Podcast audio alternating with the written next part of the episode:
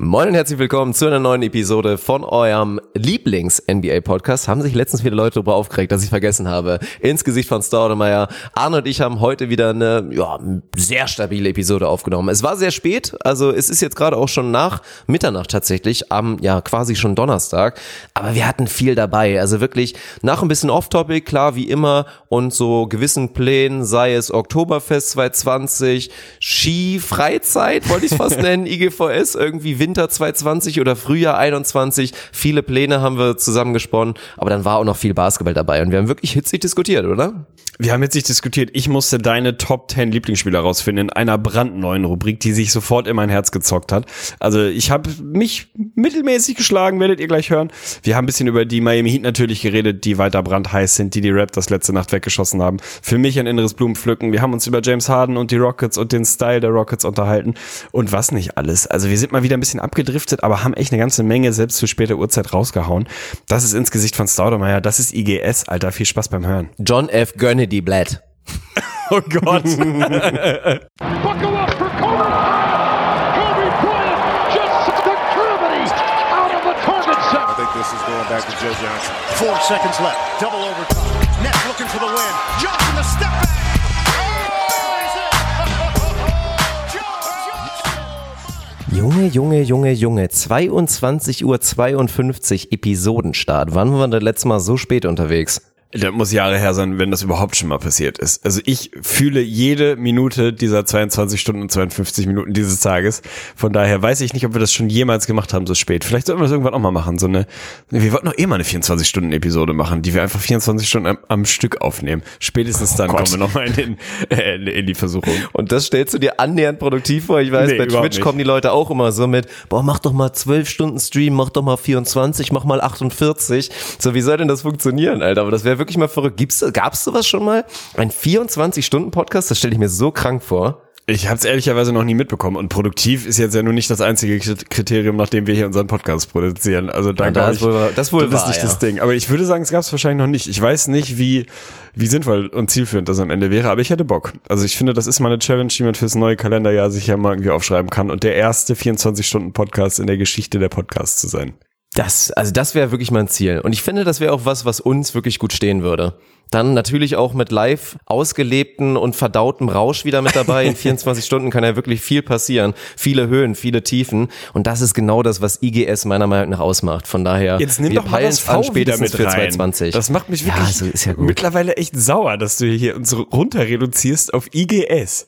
Ja, gut, ist ja in Ordnung. So, morgen geht's für dich nach Zürich. Erzähl mal ein kleines bisschen. Was machst du da überhaupt? Es ist beruflich, aber hast du ein paar Kapazitäten offen, um da vielleicht irgendwas zu genießen? Und was kann, was erwartet da einen überhaupt in Zürich? Ich kann da gar nicht so viel zu sagen. Es ist teuer da im Zweifel. Kannst du da auch ein bisschen Spaß haben? Was, was, was können wir uns da vorstellen für dich? Es ist 40% äh, beruflich und 40% privat. Also der Anlass, warum ich nach Zürich fahre, ist ein beruflicher. Ich besuche da einen unserer Kunden und habe mir das dann nicht nehmen lassen, das zu verbinden, einen kleinen Stopover bei meinem Buddy Felix zu machen, der seit vielen Jahren in Zürich wohnt und dann das Wochenende quasi privat hinten ranzuhängen. Also ich fliege am Donnerstagmorgen und habe dann quasi zwei Tage geschäftliches und dann zwei Tage privates und wir haben großes vor. Wir werden, äh, wenn es irgendwie klappt und das Wetter und die Zeit es zulässt, gehen wir Skifahren, Alter. Und ich war original seit Oh Gott, 15 okay, Jahren nicht gut. mehr Skifahren. Gut, alles klar. Ich verspreche übrigens doch nichts mehr, weil Arne könnte halt sein, dass er komatös irgendwo liegt und dann müssen wir halt erstmal so ein Apparat finanzieren über Patreon und über Twitch, dass Arne dann irgendwie, weiß ich nicht, über seinen Kehlkopf oder das dann irgendwie da ja mit Tippen oder irgend sowas, so ein bisschen Stephen Hawking Style oder irgend sowas, weil da passiert alles. Arne ist jemand, der der bricht sich wirklich beim, beim Ball hochhalten die Knochen oder reißt sich wieder die Bänder und der jetzt wirklich beim Skifahren. Ich glaube, da hast du dir, hast du dir schon mal beim Skifahren was getan oder bist du da bisher noch jungfräulich? Ich wollte gerade sagen, normalerweise ist das ja bei mir quasi die Gefahr, dass ich mir wirklich schwere Verletzungen zufüge, geht, äh, wie sagt man? Boah, mir fällt dieses kluge Wort nicht mehr ein, aber geht quasi gegenlinear zu der äh, Verletzungsgefahr, die es eigentlich bei der Aktivität gibt. Also ich kann wahrscheinlich Bungee jumpen und es passiert mir überhaupt rein gar nichts. Wenn ich meine Spülmaschine ausräume, ist die Gefahr für einen Kreuzbandriss relativ hoch. Von daher normalerweise müsste ich safe sein beim Skifahren. Um deine Frage zu beantworten, ich habe mir natürlich schon mal was gebrochen. Ich habe mir das Schlüsselbein mal doppelt gebrochen beim Skifahren. Stimmt, Am genau, das Tag hatte ich nämlich auch noch im Hinterkopf. Ja, das Mhm. war ein kleiner Fail. Ich bin über eine richtig, also nice Aktion eigentlich. Hatte mir sechs Wochen vorher, acht Wochen vorher, glaube ich, das Schlüssel bei meinem Fußball gebrochen. Das war dann endlich irgendwann mal wieder ausgeheilt und so. Bin dann Skifahren gegangen. Sind, glaube ich, am zweiten Tag vor Heiligabend oder so ähnlich sind wir angereist. Richtig schön, direkt auf die Piste. Erster Tag im Urlaub, mega geil. Fahr irgendwie über die Piste und ich kann, konnte damals relativ gut Skifahren. Fahr über eine ganz geile Kuppe und mache halt echt einen soliden 15, 16, 17 Meter Sprung. Also echt ziemlich nice. Und eigentlich ist es in jedem Skigebiet eine relativ klare Regel. Wenn du stehen bleibst auf einer Skipiste, dann bleibst du an der Seite stehen und nicht mitten drauf. Naja, und ich merke im Flug schon, dass da ein, ich würde sagen, ungefähr achtjähriger Junge mitten auf der Piste hinter der Kuppe stand und, keine Ahnung, sich die Schuhe zugemacht hat, an sich rumgespielt hat, keine Ahnung. Und ich habe schon im Flug gemerkt, das wird relativ eng und ich werde wahrscheinlich ziemlich genau da landen, wo der junge Mann steht. Bin dann kurz vor ihm gelandet, habe noch es geschafft, so Skier ein bisschen wegzukanten und ihm halbwegs auszuweichen. Habe mich voll auf die Fresse gelegt, habe mir das Schlüsselbein wieder gebrochen an der gleichen Stelle und an einer zusätzlichen Stelle. Also habe mir das in dem Fall quasi doppelt gebrochen und bin dann wirklich mit der Akia, wie man so schön sagt, also quasi mit dem Schlitten hinter jemandem die Piste runtergezogen worden, ab ins Krankenhaus und Skiurlaub war beendet. Also das ist einer meiner letzten Erinnerungen ans Thema Skifahren. Von daher, toi toi toi. Oh Mann. Ja, in meiner kleinen Sample Size, ich habe mir zwar noch nie wehgetan, deswegen bei mir ist ja irgendwie gefühlt alles so fest und unbeweglich, dass ich mehr oder weniger, ja, ich weiß auch nicht, also das ist so ein bisschen wie, also ich habe das Gefühl, wir sind so ein bisschen auch wie bei Unbreakable, den Film. Hast du den gesehen? Natürlich nicht. Du fragst mich, ob ich einen Film Ach, gesehen habe. meine Güte. Ja, aber natürlich mit Bruce Willis, der immer denkt, der eigentlich mehr oder weniger unverwundbar ist. Das wäre dann im Zweifel ich. Und dann gibt's natürlich auch noch Mr. Glasknochen. Und ja, müssen wir nicht drüber reden, wer das ist. Aber ich hatte beim Skifahren auch, ich war eine Woche ja sogar nur mal im Harz. Ich Landei. Wenn du in Niedersachsen wohnst, ist es eh, die Berge sind weit weg. Und leider, weil mein Vater auch ein bisschen zu alt war, habe ich das nicht mehr so genießen können. Obwohl der sogar Skifahrer war. Dann waren wir einmal im Harz. Und ich glaube, ich habe die Story auch schon mal erzählt. Aber es ist so lange her, dass ich es nochmal machen muss. Und dann war es wirklich so, müsste so Tag drei, Tag vier gewesen sein, wo ich dann auf dem Snowboard, ich meine, ist halt Harz, ne? Ich meine, selbst da der, die, der härteste Berg, in Anführungsstrichen, ist halt eine relativ entspannte Geschichte, so dass ich eigentlich alles runterfahren konnte, ohne mich aufs Maul zu legen. Aber ich war natürlich noch nicht so ganz sicher. Und dann fahren wir da hoch mit der Gondel, sind da mit einer netten Familie da einfach drin, unterhalten uns noch so ein bisschen und natürlich packt die Mutter vorher noch so dick aus, oh ja, hier sind ja so viele Rowdies und meine Kinder hatten da schon mal, hatten da echt schon mal so brenzlige Aktionen, da macht man sich auch mal ein bisschen Sorgen. Wir so, ja, ja, das geht ja natürlich auch gar nicht. Was passiert? Ich so, im letzten Viertel wirklich der Piste dann auch irgendwann unten gewesen und was sehe ich vor mir bei so einer schönen breiten Gerade, wo ich da schön da so ein bisschen am, ganz entspannt am Karven war, sehe ich nur, der Junge, der mit mir vorher in der Gondel saß, ist vor mir. und wir so gegengleich, also so ein bisschen halt, ich glaube, du kannst dir vorstellen, ziehen da jeweils so unsere Schleifen und ich denk mir so, fuck man, das könnte gleich eng werden. Ich war halt noch nicht so gut auf dem Snowboard, dass ich jetzt irgendwie so richtig krass ausweichen konnte und deswegen musste ich vorher eigentlich so abpassen, wie ich meine Schleifen fahre, damit ich mit ihm auf jeden Fall nicht kollidiere. Was ist passiert? Ich Geil. habe ihn maximal umgenagelt. Und dann hat natürlich die Mutter es auch noch geschossen, mitbekommen. Ja, also wirklich volles Met. Also genau das und aber halt so ganz schlimm, weil ich hatte wirklich anderthalb Minuten Zeit, mir darüber Gedanken zu machen, wie ich es vermeiden kann, ihn nicht umzunieden auf der Piste. Und am Ende ist es trotzdem passiert. Es war maximal awkward natürlich, weil die Mutter dann auch erkannt hat, dass ich das aus der Gondel war. Naja, ersten Weg einfach wirklich von der Piste gemacht, ab an, naja, ab an Glühwein habe ich glaube ich damals sogar noch nicht mal gemacht. Aber das wäre auch mal für uns. Ich würde mal sagen, wir haben ja eh schon geplant, 2020 wollen wir dringend unsere erste USA-Reise machen. Deswegen, ja. ich habe ja jetzt ja sogar auch mal einen Reisepass beantragt. Also ich bin jetzt langsam bereit, Europa mal zu verlassen. Ist ja jetzt im Dezember tatsächlich schon einmal der Fall für mich. Wobei das nicht richtig zählt hier. Dieses Kap Verden ist ja irgendwie so eine verrückte, verrückte Blase. Das ist ja quasi auch noch Portugal. Naja, aber 2020 USA-Reise und dann ebenfalls 2020 oder früh 21 könnte ich mir mal so eine Woche mit dir in so einem kleinen Blockhaus irgendwo, irgendwo im Schnee wirklich gut vorstellen. Du bist ja eh nicht so der Sonnenmensch. Überhaupt nicht. Du bist ja auch, also dir ist dann schnell zu warm oder du verglühst irgendwie so ein bisschen und dann so ganz entspannt, wir beide irgendwie auf so einer schönen Hütte mit ein paar Getränken und irgendwie ein paar schönen Livestreams und nebenbei machen wir noch ein bisschen was. Das stelle ich mir richtig schön vor. Ich weiß nicht, ob das einfach quasi Ausdruck meines mittlerweile gehobenen Alters ist, dass das für mich sehr nah am perfekten Urlaub wäre mittlerweile. Also kannst mich jagen mit irgendwie, lass irgendwo, keine Ahnung, auf eine geile warme Insel und jeden Abend im, im Club gehen oder was, da bin ich komplett raus mittlerweile. Aber eine Hütte irgendwo im Niemandsland, ausreichend was zu trinken, ist für mich 100% Urlaub. Also da bin ich sofort dabei. Will von dir noch wissen, bevor, ich will, ich will nicht drüber diskutieren, aber weil das Thema eben am Rande so ein bisschen ankam, 0 bis 10, wie stehst du zu Après-Ski? Oh, ich habe es noch nicht so richtig mitgemacht, muss ich zugeben. Also das eine war ja wirklich im Harz war halt nichts los und es war halt eh eher ein Familienurlaub. Ich hing da auch nicht mit vielen anderen Jugendlichen oder so ab. Ich war, oder wie alt war ich? 17 oder so. Das war auch noch vor meiner richtig aktiven Zeit. Ich würde behaupten, ohne eine große Sample Size selber zu haben, dass ich maximal eine 1 von 10 dafür verteilen würde. Also für mich ist es, naht es schon dem maximalen Schmutz wirklich. Okay, vielleicht äh, nehmen wir das irgendwann. Ich will mich dazu jetzt nicht äußern. Das würde jetzt in eine locker anderthalbstündige Off-Topic-Episode münden. Können wir vielleicht zu gegebener Zeit mal in einem separaten Podcast machen. Aber bei mir, um das vorwegzunehmen, ist das deutlich dichter an der 9 als an der 1. So viel Ohne kann ich Scheiß schon mal hast du da sagen. richtig Ja, Spaß ja. dran? Nee, also Ah, ist ja wieder das also Ding. nicht so wirklich. Würden wir, würden wir zusammen Spaß haben, wenn wir Après-Ski machen irgendwie, aber ja, ich weiß es nicht. Ich finde das schon ganz geil, dieses aus der Kälte dann da rein und dann irgendwie da die gute Stimmung und so, aber du weißt halt, dass ich Schlager halt wie die Pest hasse und das ist ja irgendwie auch Après-Ski. Das ist zwar dann wieder irgendwie ein bisschen was anderes, ist dann so ein bisschen kleines bisschen getweakt. Bisschen guck besser mal, als Karneval werde ich es wahrscheinlich finden, aber keine Ahnung. Wenn man in Mathe früher aufgepasst hat, hat man so Kurvendiskussionen gemacht, wo man so ein schönes Diagramm hat mit einer X- und Y-Achse, wo man dann wunderschöne Graphen auftragen konnte. Und meine Behauptung ist, es gibt in der Welt, ganz grundsätzlich, Real Talk, gibt es quasi so eine universelle Scheiße-Skala. Dinge, die einfach scheiße sind, die objektiv scheiße sind.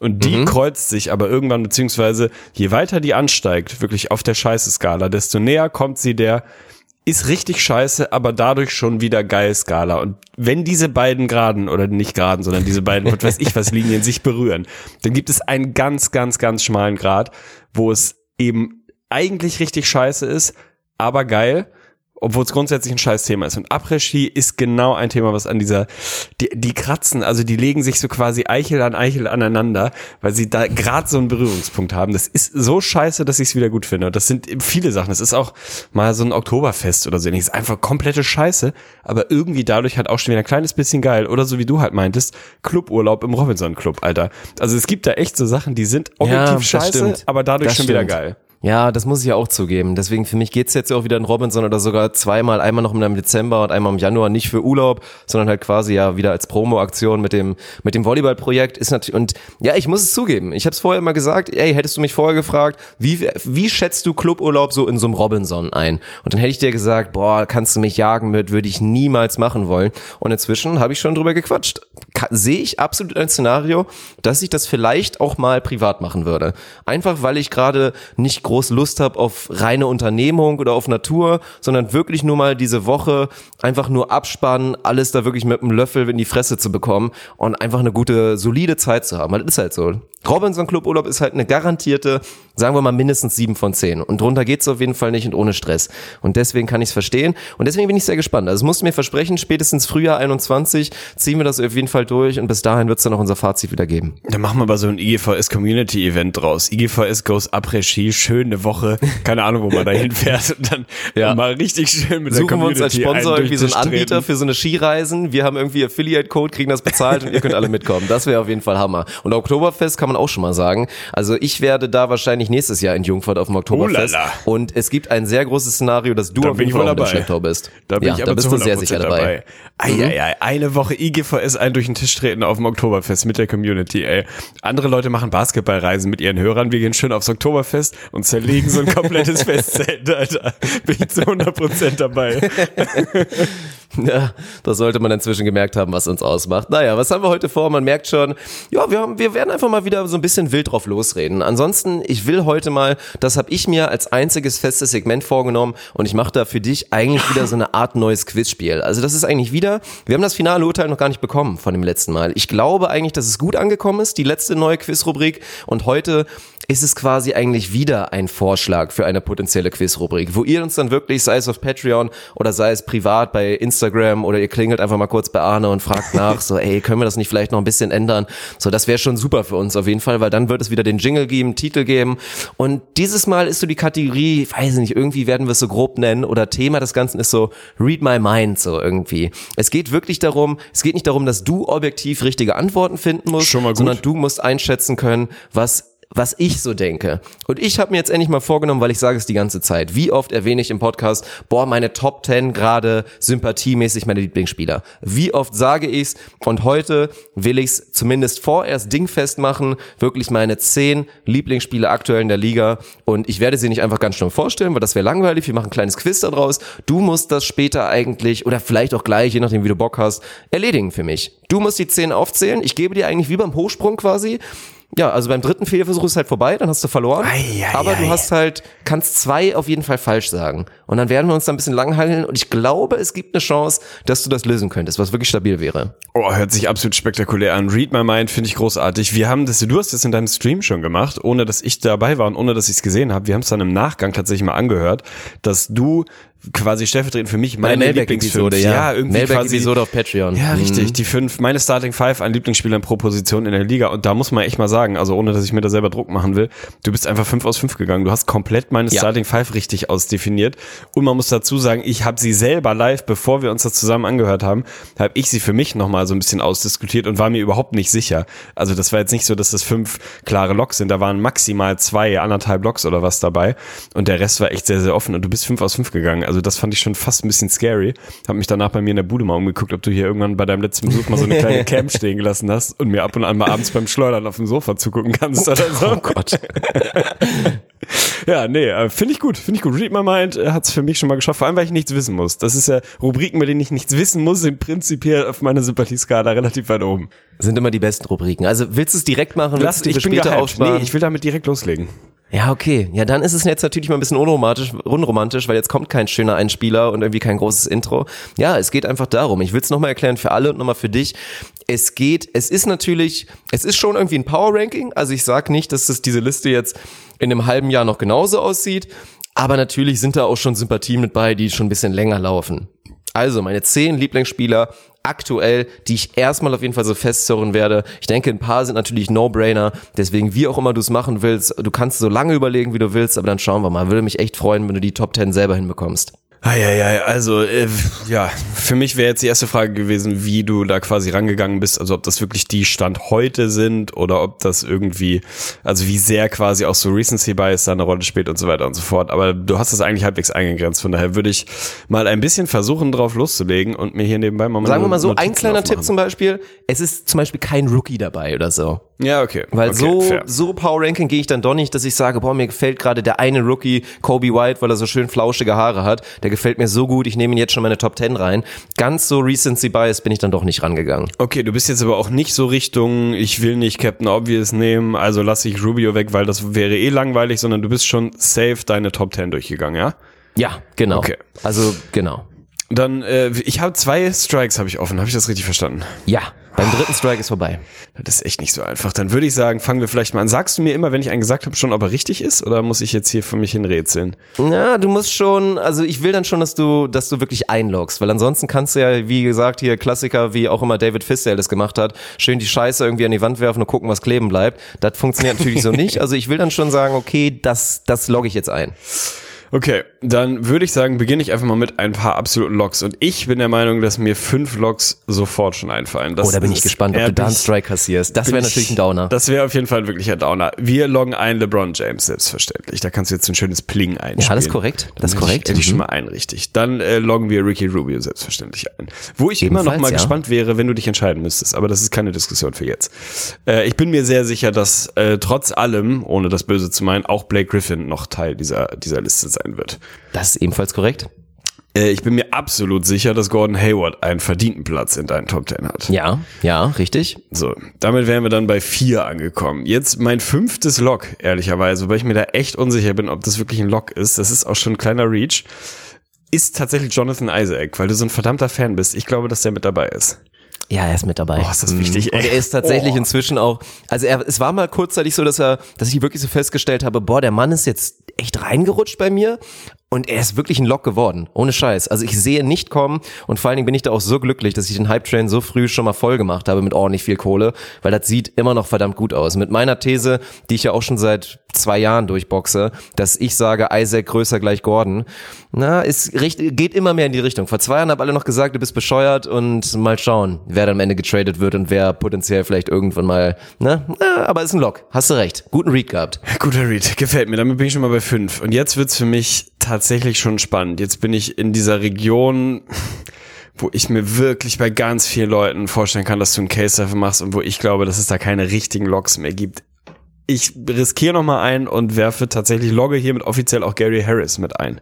Ebenfalls korrekt. Sechs aus zehn. ei, Bisher ei, ei. wirklich komplett weiße Weste. Das ist Damit stark. bin ich bei meiner Freiwurfquote ungefähr angekommen. Ich glaube, ich bin ungefähr 63 aus 100 oder so ähnlich gegangen, als ich mal 100 Freiwürfe genommen Boah, das habe. will ich auch unbedingt nochmal ausprobieren mit dir, ne? Das Ja. wollte ich eh machen. Also wir werden das irgendwann, das kamen auch nochmal die Vorschläge auf, will ich, muss ich dich guck mal kurz aus deinem Flow unterbrechen. Ich hoffe, Mach du wirst das. nicht am Ende sagen, das war der Grund, warum du es verkackst. Wir wollen auf jeden Fall, wir hatten es ja in unserer Facebook-Gruppe und da muss man auch mal den Aufruf machen. Ich habe ehrlich gesagt gemerkt, die ist gerade so, also sie ist noch nicht dead, aber sie stirbt uns gerade so ein kleines bisschen weg, die Gruppe. Also auch die Teamposts werden alle nicht mehr so gefüllt. Ich weiß nicht, ob die Leute irgendwo woanders hingewandert sind. Aber da müssen wir mal wieder ein bisschen arbeiten, dass da mal wieder ein bisschen Feuer mit reinbekommt. So. Und da wird auch irgendwann mal wieder kommen, auf Facebook oder sei es dann auch auf Twitch und so will ich wieder so Community-Challenges machen. Und gerade auch dieses Ding wirklich, den einen zu finden, der aus wirklich 100 Freiwürfen, uncut, meinetwegen ein bisschen vorgespult, dann das auch das Video hochlädt mit Beweis, so viel habe ich getroffen. Oder irgendwann nochmal Sexy Layup Challenge 2.0. Sowas fände ich mega geil. Also das wollen wir auf jeden Fall nochmal machen. Zu 100% dabei. Also da bin ich definitiv mit an Bord. Mein Flow hast du ein kleines bisschen unterbrochen, aber ich habe noch so ein paar Kandidaten hier, wo ich glaube, dass ein paar relativ gute Chancen haben, bin mir aber echt unsicher. Wo ich noch so ein bisschen das Gefühl habe, ah, das ist eigentlich ist nicht deine Herangehensweise, aber das ist noch kein richtig klassischer, wirklicher Big Man, sagen wir mal Center dabei. Und ich, ich weiß es nicht. Meine Güte. Dann kriege ich direkt das Husten. Ich weiß nicht, ob er noch wirklich den Platz bei dir sicher hat in deinem Team. Ich schmeiße trotzdem und logge Steven Adams auch nochmal mit ein, Karl Drogo. Oh, ist ein Strike. Oh, ist tut mir auch wirklich- es tut mir im Herzen weh. Gift. Vor allen Dingen, das, man kann ja nicht mal sagen, das ist jetzt irgendwie schlecht von dir, weil eigentlich sollte es so sein. Eigentlich sollte es so sein, aber ich bin jetzt vorhin mal ehrlich in, vor den Spiegel gegangen, habe auch so mal festgestellt, Mensch, du sah schon mal besser aus. Aber nee, er ist rausgerutscht irgendwie. Gerade ist er rausgerutscht. Ich glaube, er wird auch bald wieder mit drin sein. Aber es macht momentan wirklich keinen Spaß. Es ist irgendwie undankbar, die Rolle gerade irgendwie bei den Thunder. Ein kleines bisschen enttäuscht bin ich vielleicht auch. Deswegen wirklich so Thema Power Ranking, all time, wäre mit dabei. Aber wenn wir sagen, da ist so ein bisschen Power Ranking mit drin, ist er leider rausgerutscht und das bedeutet den ersten Strike für dich. Es ist trist, es tut auch ein kleines bisschen weh, aber ich kann damit leben. Ähm, ah, mein Gott, dann haben wir natürlich noch so die, natürlich haben wir so einen Doncic-Kandidaten, so, wo ich eigentlich nicht glaube, dass du ihn mit reinwirfst. Andersrum wäre es da doch irgendwie falsch, ihn nicht mit reinzunehmen. Ich, oh, mein Gott. Ah, ich habe immer auch noch einen Anthony Davis im Hinterkopf und ich habe auch einen Towns im Hinterkopf, wo ich eigentlich Tendenz zu Carl Anthony Towns hätte, weil ich glaube, dass der noch ein bisschen, vielleicht auch durch seine Wolves-Vergangenheit oder nicht seine Wolves-Vergangenheit, also sagen wir mal deine Wolves-Vergangenheit, der hat, der ist auf jeden Fall ein Reach, aber ich gehe tatsächlich erstmal mit Carl Anthony Towns. Oha. Also da muss ich dir mal wirklich ein, ein fettes Kreuz geben, Oh, weil da habe ich ja eigentlich auch schon oft drüber gesprochen. Ich meine, sportlich, sportlich über jeden Zweifel haben, das muss man inzwischen schon sagen. ich habe eigentlich, hast du Liebe für ihn entwickelt. Ich habe eigentlich letztens schon gesagt, höchstwahrscheinlich wird Carl Anthony Towns seine Karriere beenden als der zumindest zu diesem Zeitpunkt bester Offensivcenter aller Zeiten. Das, es hört sich heftig an, wenn man an die ganzen vor ihm denkt, an Kareem und so weiter oder meinetwegen auch an Hakim und alle Center vor ihm, die so unfassbar skilled waren. Aber diese Kombination aus Skills, die er wirklich hat, die ein Anthony Davis theoretisch auch hätte, aber Towns hat ja sogar wirklich auch noch den Wurf dazu und elitär. Das ist krank. Aber ich habe ja auch schon oft über seinen, so ein bisschen, wie ich seinen Charakter wahrnehme und so gesprochen, dass er halt wirklich, ich meine, er heißt nicht nur The Big Cat und Cat, er ist halt wirklich auch so ein bisschen Katze vom Charakter für mich. Und irgendwie, da fehlt mir so ein bisschen was, deswegen Sympathie ist er weit von entfernt tatsächlich von meiner Top 10. Das ist enttäuschend, weil dann wird das hier eine ganz, ganz finstere Veranstaltung, wenn ich jetzt schon meine zwei Strikes habe. Also ich habe hier auf jeden Fall noch 1, 2, 3, 4, 5, 6, 7, 8, 9, 10, 12, 13 Kandidaten, bei denen ich mir vorstellen könnte, dass sie Teil einer Liste sind. Dann wird es Ich kann dir schon mal einen Tipp schwierig. geben. Es sind jeweils zwei aus jeder Conference. Zwei Osten, zwei Westen noch. Oha, oha. Na gut, das ist auf jeden Fall schon mal ein Schon mal Anfang. Ich, Mann, ey, hast du Anthony Davis mit drin? Ich glaube, weil es auch ein bisschen Power Ranking ist. Du mochtest den Boy schon immer. Jetzt ist er ein Laker. Sie sind das beste Team der Liga gerade. Wenn das jetzt der Strike ist und ich damit nach Hause gehe, dann muss ich damit leben. Es ist Aber kein Big Man rein. mehr mit dem Ranking. Ich möchte das so früh noch nicht beenden. Ich gebe dir diesen letzten Tipp. Es ist kein Big Man mehr in diesem Ranking Es und auch Anthony Davis nicht. Auch wenn natürlich, aber da war nie so viel klassische Sympathie vorhanden, so dass ich mir dachte, boah, das ist einfach so ein geiler Typ. Deswegen. Ah, Na gut, dann ist für mich auch Gallo raus, den ich hier bei dir mit drauf hatte. Den zähle ich jetzt einfach mal als Big Man, ob das in deiner Welt korrekt ist oder nicht. Dann muss ich in die kleinere Veranstaltung gehen. Und da habe ich hier schon noch ein paar Kandidaten dabei, wo ich mir einfach nicht sicher bin. Sind das nur Jungs, die du cool findest, die du geil findest, für die du ein bisschen Sympathie entwickelt hast, oder sind das wirklich Jungs, wo dein Herz aufgeht und du sie ernsthaft in deine Top Ten hast? Ich habe hier so einen Lonzo bei mir mitstehen, ich habe einen Trey Young bei mir mitstehen, wo ich bei beiden weiß, dass du sie absolut feierst. Reicht das? Ist mir unsicher. Ich habe einen CJ McCollum hier mittlerweile stehen, weil der sich auch über die letzten Jahre sehr in dein Herz gezockt hat.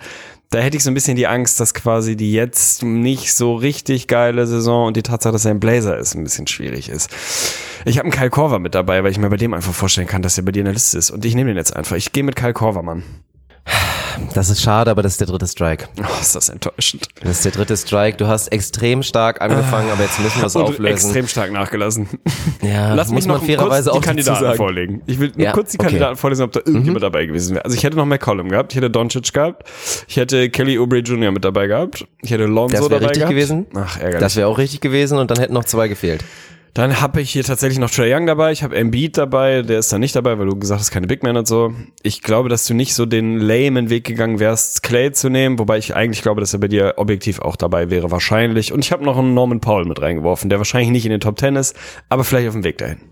Na gut, dann hast du zwei Jungs einfach wirklich vergessen oder nicht auf der Liste gehabt, aber ist auch in Ordnung. Ich finde auch einer, das ist halt wirklich auch seit kurzem, du weißt, weil ich auch immer über ihn gesprochen habe, dass ich ihn schon als, Rick, als Rookie immer im Blick hatte und sehr gerne mochte und mich deswegen jetzt gerade sehr freue. Und das gilt eigentlich auch für, für beide Jungs. Und die ähneln sich vielleicht auch sogar ein kleines bisschen in dem Sinne, tatsächlich mit in meiner Top 10 aktuell einmal Jalen Brown, haben wir Ah, schon hab oft drüber gesprochen. Siehst du, siehst du auch selber ähnlich. Ich bin nach wie vor in dem Team Jalen Brown und nicht im Team Jason Tatum, was kein Diss sein soll gegen Jason Tatum. Klar ist er, ich kann verstehen, warum ihn viele als den Spieler mit der höheren Ceiling und den talentierteren und vielleicht eher den Franchise-Player ansehen. Aber ich bin einfach mehr Team Brown. Das ist halt so ein ähnliches Ding. Ich bin einfach mehr Sabonis-Fan als Turner. Ja, manchmal ist es eben einfach so.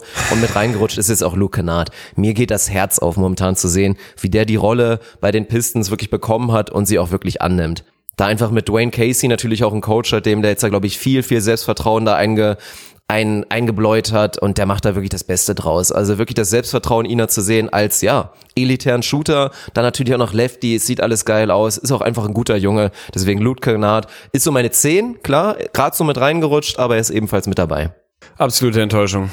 Den hätte ich auch tatsächlich, auf den wäre ich in 100 Jahren nicht gekommen. Dass du ihn magst, klar, dass er wirklich schon so weit ist, dass er in deinen Top 10 sein kann und es dann meinetwegen gegen einen Clay oder einen sonst wen schafft oder gegen einen Doncic oder einen McCollum oder so, das hätte ich nicht für möglich gehalten. Jalen Brown hatte ich kurz auf dem Zettel, habe ich dann abgehakt als findest du cool, aber nicht cool genug. Ah, ein paar Mal echt verrannt. Also mit Adams, das, der tut mir weh. Und bei Anthony tut Davis hätte ich Mhm. eigentlich auch gedacht, dass du ihn dabei hast. Und ich dachte, dass ich mit Korver wirklich einen guten Reach mache, dass du den da so hinten rein sneaks für seine Legacy so. Ach man, enttäuschend. Trotzdem eine gute Rubrik. Ja, auf jeden Fall. Ich will auch unbedingt, dass du dann für die nächste Episode dann zum nächsten, wann auch immer es dann sein wird, Donnerstag, Freitag, Mittwoch, werden wir irgendwie hinbekommen. Ich melde mich dann aus den, von, ja, wahrscheinlich bei 28 Grad und von den Kapverden. Du, keine Ahnung, wo du dann bist, wahrscheinlich gerade noch im Büro oder so. Müssen wir mal, oh, das hört sich trist an, oh, tut mir leid. Aber es ist das war eine sicher- richtige, das war eine richtig heftige richtig. 31er Aktion, ey. Okay, Arne hat richtig Bock auf die nächste Woche, der meldet sich kurz ab. Nee, machen wir dann irgendwie so. Aber dann musst du auf jeden Fall auch dir Gedanken machen, weil es ist ja auch spannend. Genauso wie du irgendwann die Erkenntnis hattest mit so, oh krass, Alter, ich merke gerade, wie mir wird gerade bewusst, Kevin Durant ist nicht mehr mein Lieblingsspieler. Ja. Und so war es jetzt auch ein kleines bisschen festzustellen, krass, Mann, Steven Adams ist kein Top 10 Sympathie-Lieblingsspieler für mich mehr gerade. Das war auch echt so ein bisschen erschreckend und deswegen mach dir da, nimm dir ein bisschen Zeit, mach dir deine Gedanken und dann schaue ich mal, ob ich das Ganze ähnlich gut wie der Mailback-Episode mit deiner Top Starting Five ist natürlich schon ein Das kleiner ist Tipp aber nochmal was für die anderes Spieler. auf jeden Fall, kann ich ja, aber es wird ein bisschen anders sein, genau. Und dann werde ich mal schauen, ob ich dich dann in dem Sinne schlagen kann und mehr als sechs von zehn nenne. Stabil. Ich werde das für den nächsten Podcast vorbereiten, freue mich selber drauf, weil ich mich damit dann auch endlich mal auseinandersetze. Denn du hast es ja am Anfang richtig gesagt, wie oft sagt man schon, der ist auch in meiner Top 10 All-Time, in meinen Ja. Top 5 Lieblingsspielern und mittlerweile haben wir da mit Sicherheit, wenn irgendjemand mal mitgeschrieben hätte, mit Sicherheit jeder 25 bis 30 Leute in unseren definitiven Top 10 Lieblingsspielern.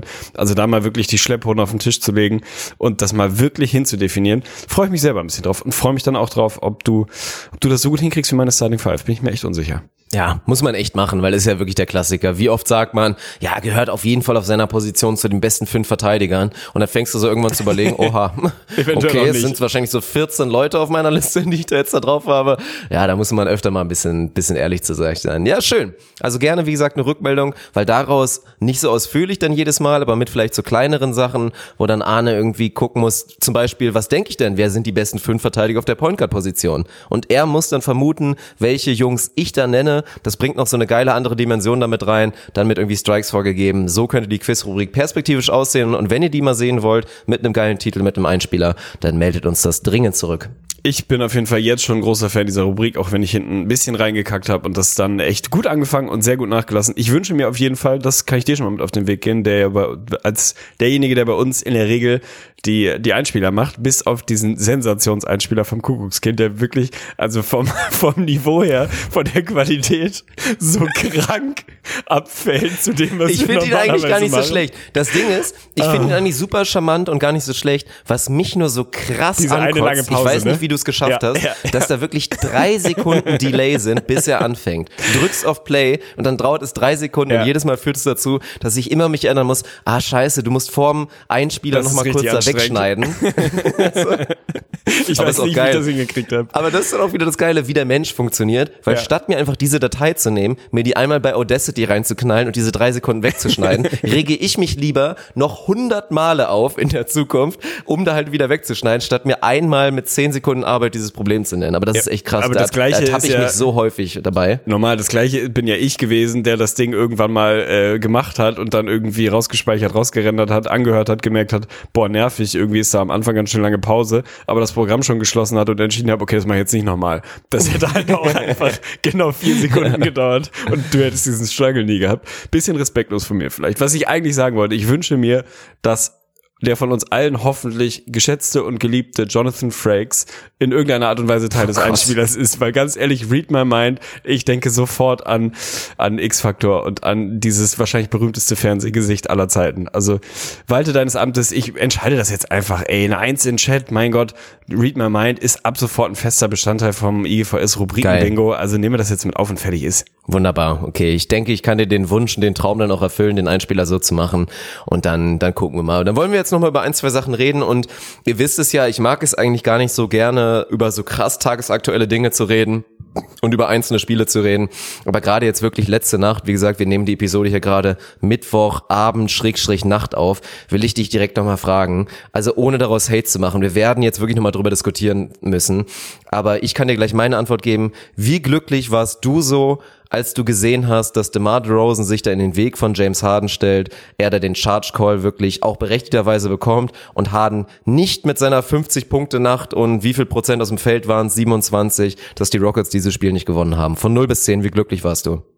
Eigentlich würde ich natürlich sagen 11 von 10, denn äh, das ist jetzt kein großes Geheimnis, dass ich diesen Basketball der Houston Rockets, der sehr persönlich mit James Harden zusammenhängt, der 100% legitim ist, mathematisch sinnvoll ist, eine effiziente Offense bringt, dass ich den nicht gucken kann. Ich kann kein Houston Rockets Spiel in den letzten Jahren über 48 Minuten gucken. Ich ertrage es nicht. Es bereitet mir einfach körperliche Schmerzen. Deswegen eigentlich würde ich sagen 11 von 10 in dieser ganze Swing hinten raus, der Collapse der Rockets in den letzten Minuten.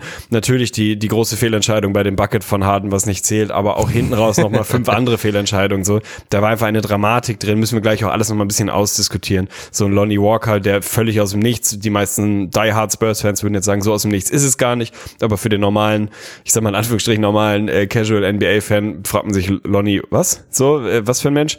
Mal eben komplett erupted so und hinten raus total übernommen hat. Also da war so viel drin. Muss aber, um deine Frage zu beantworten, ganz ehrlich sagen, dass ich mittlerweile, und ich, ich, ich das gefällt mir selber nicht, aber ich beginne aus irgendwelcher weiß ich auch nicht, verqueren Psychologielogik Sympathie für James Harden zu entwickeln, weil ich, ich weiß nicht warum, ich kann dir nicht mal genau sagen, warum. Irgendwie, wenn ich dann in sein trauriges Gesicht gucke, wenn er irgendeinen Call mal wieder nicht bekommen hat, dann tut mir der irgendwie auch leid, weil der so viel Hate abbekommt und teilweise natürlich zurecht. Natürlich geht mir das Gefloppe wahnsinnig auf den Sack, aber mir geht auch die andere Seite auf den Sack, die irgendwie der Meinung ist, von den 24 Freiwürfen, die er letzte Nacht bekommen hat, wären 19 unberechtigt gewesen. So, man kann das Regelwerk haten, Don't hate the player, hate the game, sagen wir immer mal wieder. Ich finde es um Gottes Willen nicht schön. Aber ich finde es legitim, was er macht und das ist halt auch eine unfassbare Qualität. Und die geht mir mittlerweile fast, fast schon zu sehr unter. Ganz ehrlich, wenn ich bei einem Spieler im Boxscore 4 aus 20 von draußen sehe, da kriege ich Blitzherpes. So, da habe ich keinen Bock drauf. Das ist für mich einfach, mit Ästhetik hat das überhaupt nichts mehr zu tun. Deswegen grundsätzlich bin ich glücklich, dass die Spurs dieses Spiel gedreht haben, ohne selber wirklich zu wissen, wie sie das eigentlich hinten raus hingekriegt haben. Aber ohne Mist, ich entwickle langsam so ein bisschen, ein bisschen Sympathie für Harden und finde, dass dem tatsächlich auch einfach nicht mit dem wird nicht nicht richtig fair umgegangen. So, das äh, ja aus meinem Mund ist das unfassbar viel wert, ehrlicherweise.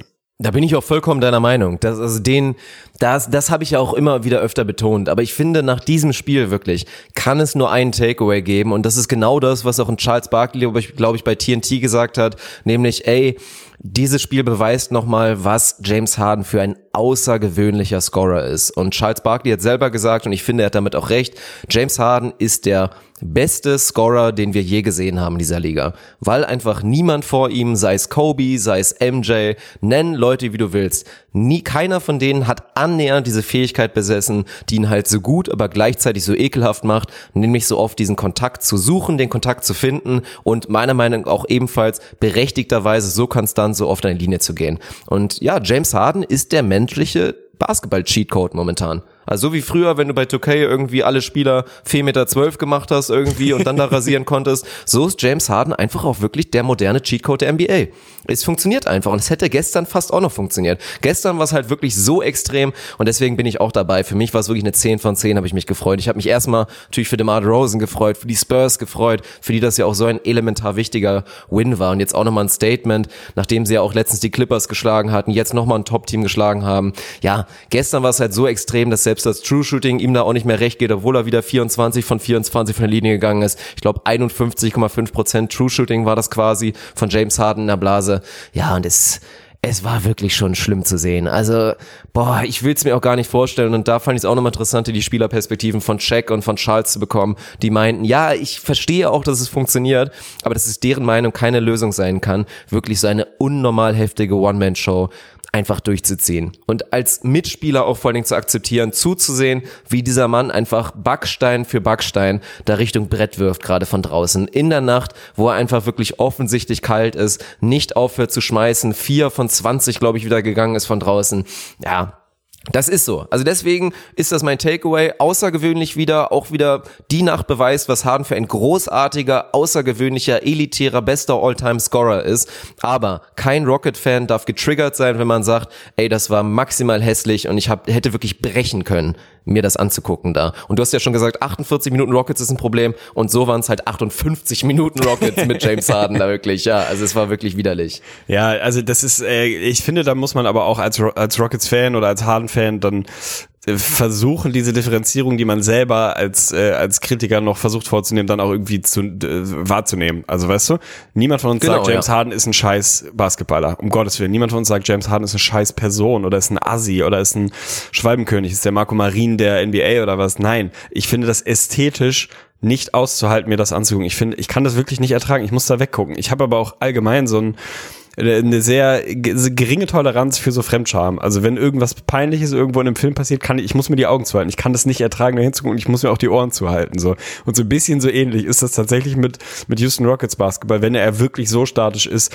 wie da. Also wenn James Harden sich die Pille nimmt und irgendwo an der Birne in der Ecke steht und seinen 17-fachen Crossover irgendwie macht und jeder Mensch weiß, jetzt hat, gibt es genau zwei Aufgaben. James Harden wird seinen Stepback-Dreier hochwerfen. Der Verteidiger versucht, das halbwegs zu contesten, ohne ihm dabei komplett auf den Arm zu latzen. Und dann gucken wir, was passiert. Das ist einfach so, das nimmt alles, was ich an Basketball feiere. Das ist, das nimmt einfach alles weg. Und dann ist es für mich einfach nur ein, ja, jetzt gucken wir halt mal, ob heute 4 aus 20 geht oder 11 aus 20. Und dann werden sie wahrscheinlich gewinnen und sonst werden sie wahrscheinlich verlieren.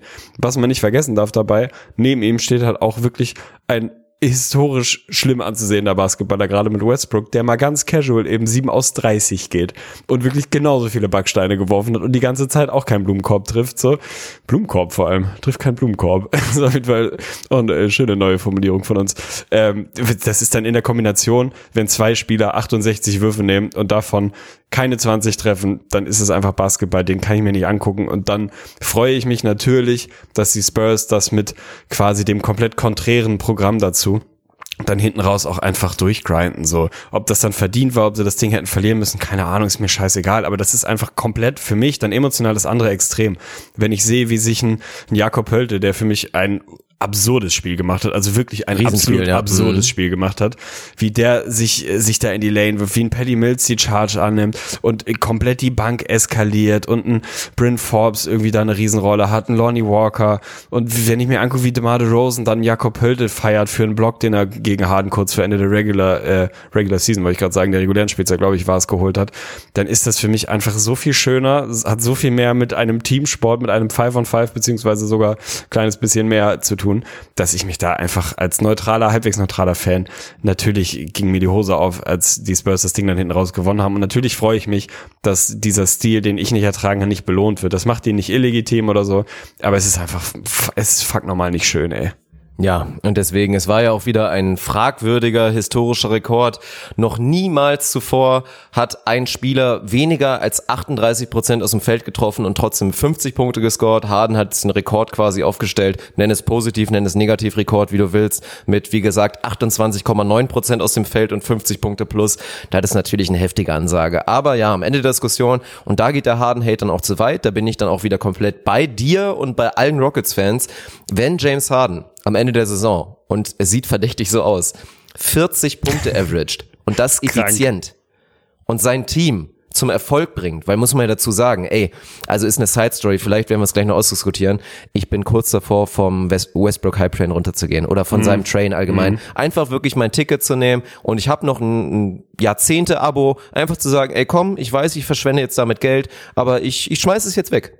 Ich bin da wirklich kurz davor, weil es gibt eigentlich, wenn man sich mal ganz ehrlich von Spiegel stellt, wieder als Westbrook-Fan, als Westbrook-Sympathisant, gibt es kaum mehr Gründe und auch aktuell in der, in der Saison kaum mehr Gründe zu sagen, der tut irgendwie, ja, den Rockets gut in diesem Konstrukt. Und deswegen muss Harden ja auch diese One-Man-Show machen, damit es funktioniert. Und es funktioniert.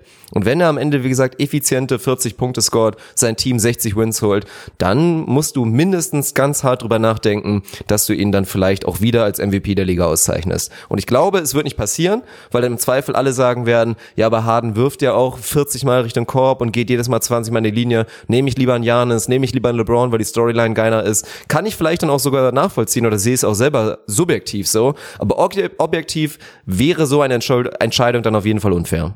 Bin ich zu 100% dabei und zu der Diskussion, ohne dass ich die jetzt nochmal riesig aufmachen muss, darf man ja einfach nicht vergessen, ein Freiwurf heißt nicht ohne Grund Freiwurf, weil er ein Wurf ist. Also ein, auch ein Freiwurf ist ein Wurf auf den Korb und den immer einfach so auszublenden, sich die reine Field Goal Percentage anzugucken und zu sagen, ja, er hat das und das geschossen. Nee, hat er nicht. Er ist 24 Mal in die Linie gegangen, hat davon 24 Mal getroffen. Das muss in diese Rechnung mit rein. Deswegen ist es natürlich bei True Shooting und ähnlichen Metriken auch mit drin, weil es nun mal nicht ohne Grund ein Wurf ist, der eine Possession beendet, auch eine Possession verbraucht, wenn man so will. Aber natürlich ist das etwas, was man nicht einfach ausblenden kann. Zu Westbrook, ey, ich weiß nicht, ich bin emotional bin ich noch nicht so weit für diese Trennung.